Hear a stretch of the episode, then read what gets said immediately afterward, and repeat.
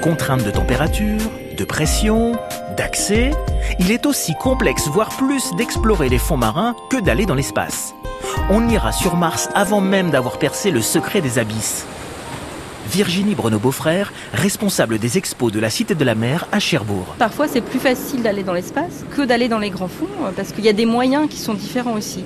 Et euh, tout ce qu'on peut faire comme cartographie grâce aux satellites, finalement, qui sont dans l'espace de la cartographie des grands fonds marins, euh, on est obligé d'aller très très près pour faire une, une topographie beaucoup plus précise. Donc l'intervention humaine, elle est toujours nécessaire pour aller explorer cet environnement que finalement on connaît sûrement moins que certaines planètes ou satellites euh, autour de la Terre. Et dans le parcours de visite, on retrouve ces petits morceaux de, de paysage des grands fonds, c'est-à-dire qu'on a des reliefs sous-marins très différents, on a le fumeur, mais on a des canyons sous-marins, en fait des fichiers donc de, relevés très très précis d'un canyon euh, français qui est en face de la Bretagne et qui est le canyon de Lampol, des fichiers qui ont été faits par euh, les équipes d'Ifremer et qu'on a repris, reproduit en trois dimensions,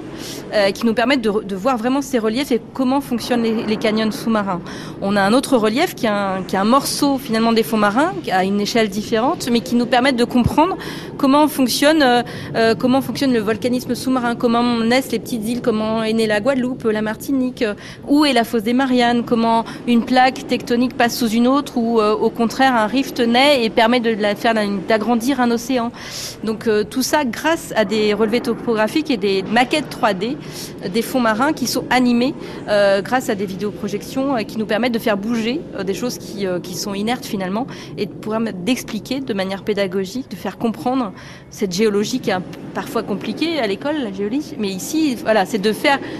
grâce à des choses belles et faciles de, faire comprendre comment ça marche là-dessous et euh, comment voilà tous ces territoires qui sont encore inconnus et, comment comment tout ça fonctionne est interconnecté et que ce sont des petits morceaux de territoire très très précis mais finalement on n'en connaît que, que quelques-uns 5% sur, euh, sur toute la totalité de, de la surface des grands fonds donc euh, vous voyez le champ qui nous reste à explorer pour connaître aussi précisément euh, que ceux qui sont présentés à la Cité de la Mer aujourd'hui.